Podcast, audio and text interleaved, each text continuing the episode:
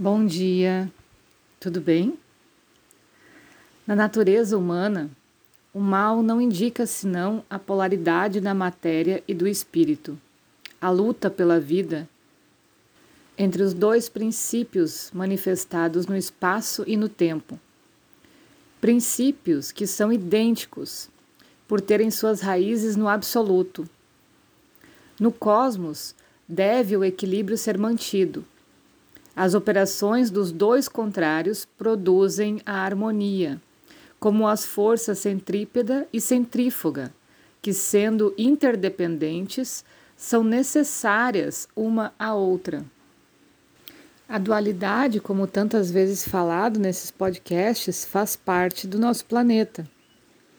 A gente precisa permitir e conviver em harmonia com essa dualidade. Esse mal que algumas religiões acreditam, também foi criado pelo mesmo Deus. Por que será? Porque é somente quando a gente ultrapassa essa ideia de polaridade é que a gente se torna humano. Todas as histórias de religiões estão repletas de alegorias sobre queda dos deuses, dos devas, dos demônios. Em todas elas, a queda figura como alegoria do desejo de aprender e de adquirir conhecimento, do desejo de saber. Essa queda dos anjos, e aí por consequência se originou o mal, alegoricamente nos mostra sobre esses três princípios inferiores que falam da matéria então a gente tem o corpo físico, as emoções e a mente. Tudo isso é cheio de desejos, tudo isso é como se fosse uma grande bolsa que carrega o processo kármico. E na verdade, o único objetivo dessas forças é aprender, é conhecer, é se transformar. E esse é o papel do espírito, esse é o papel da consciência.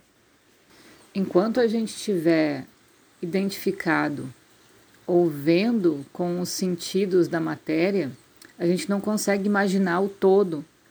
Por exemplo, como o tempo, o espaço, os planetas, os ciclos, as raças, como elas estão misturadas, são entrelaçadas, interligadas e se interpenetram mutuamente.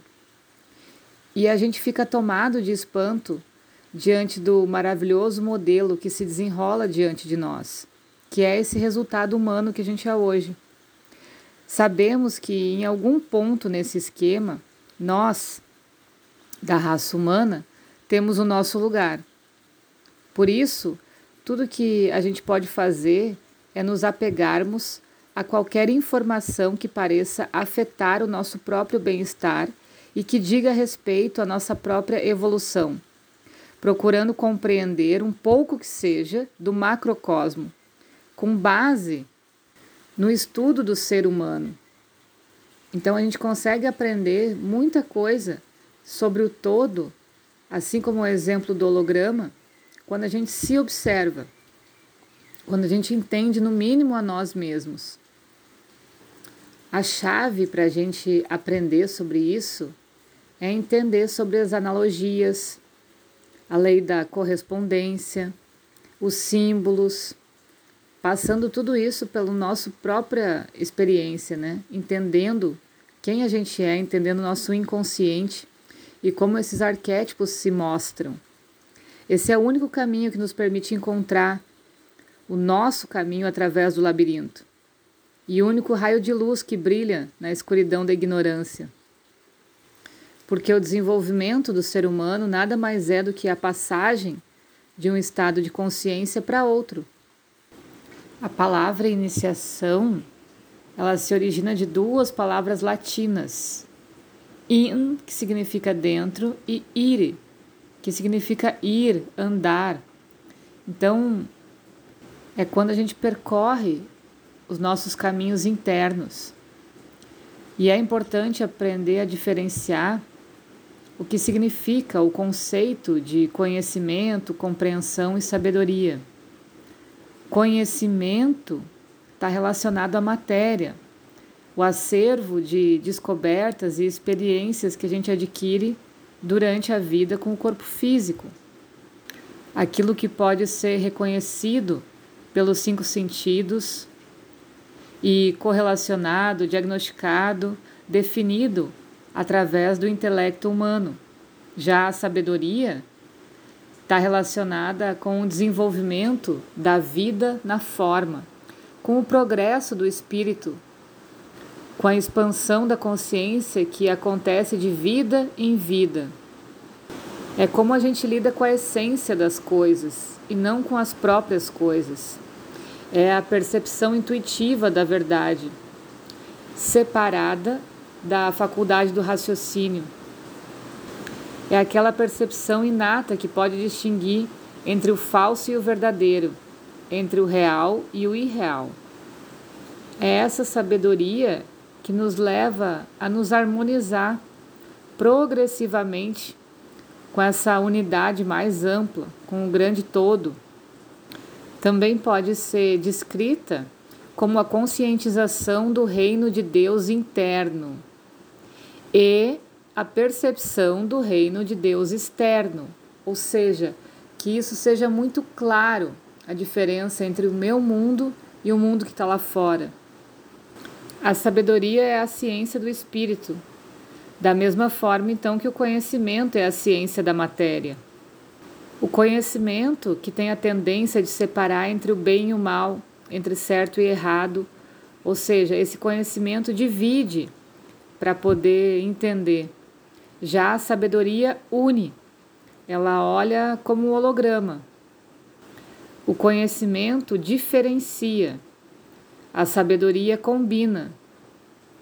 Já a palavra compreensão pode ser definida como a faculdade do pensador no tempo assimilar conhecimento com base para a sabedoria. É o que possibilita adaptar as coisas da forma à vida do espírito, reunir os lampejos, a da, in, da inspiração, esse processo da intuição que chegam através dessa sabedoria e unir os fatos com o conhecimento que se adquire para conseguir produzir algo na matéria, mas em nome desse espírito. Quando a gente está em estado de ignorância, a forma dirige o lado material das coisas. Nesse estado, a gente está polarizado na personalidade do eu inferior. No estágio de aprendizado, esse ego esforça-se para dominar aquela forma até que gradativamente é alcançado um ponto de equilíbrio no qual então a gente não é controlado por nenhum dos dois. Mais tarde, esse ego passa a controlar mais e mais até que na, no estágio da sabedoria passa a dominar os três mundos inferiores e a divindade interna gradativamente assume esse espaço do ego. Então é um esforço feito com a nossa persona. Ela precisa querer evoluir, ela precisa preparar o corpo para se conectar com esse espírito. E a iniciação ou esse processo de expansão da consciência faz parte do processo normal do desenvolvimento evolutivo. Cada iniciação representa uma aprovação desse ego para um processo mais adiantado da sabedoria. É devido a essas iniciações que a gente vai adquirindo sabedoria que permanece com a gente vida após vida. Essa sabedoria é que faz aparecer esse brilho da nossa alma, expande a nossa energia, nos possibilita uma conscientização de uma união com o todo. É uma capacidade de ver e ouvir em todos os planos é uma clareza a tal ponto que a gente consegue identificar dos fatos que nos acontecem o que é karma, o que é consequência das sementes recentes que a gente plantou e como administrar com sabedoria cada ação nossa para que esses processos sejam os mais brandos possíveis. Porque equilibrar o mal e o bem, o preto e o branco, o certo e o errado, esse é o nosso objetivo. É dessa forma que o passado, o presente e o futuro coexistem numa mesma unidade. É quando a gente está com um desequilíbrio CAFA, por exemplo, e a gente sabe que o endereço da causa é lá na infância, na etapa CAFA das nossas vidas. Quando a gente olha para aquele lugar, começa a fazer perguntas, começa a reeducar aquela criança, adolescente, que teve esse período de maturação do processo CAFA, por isso que a gente não está preso a uma etapa específica do tempo, por isso que a gente consegue transitar em qualquer etapa da nossa vida. Porque a gente sabe aonde cada causa tem o seu endereço e tem sabedoria para voltar até lá e saber como arrumar, como organizar isso. Ok? Beijo e até mais!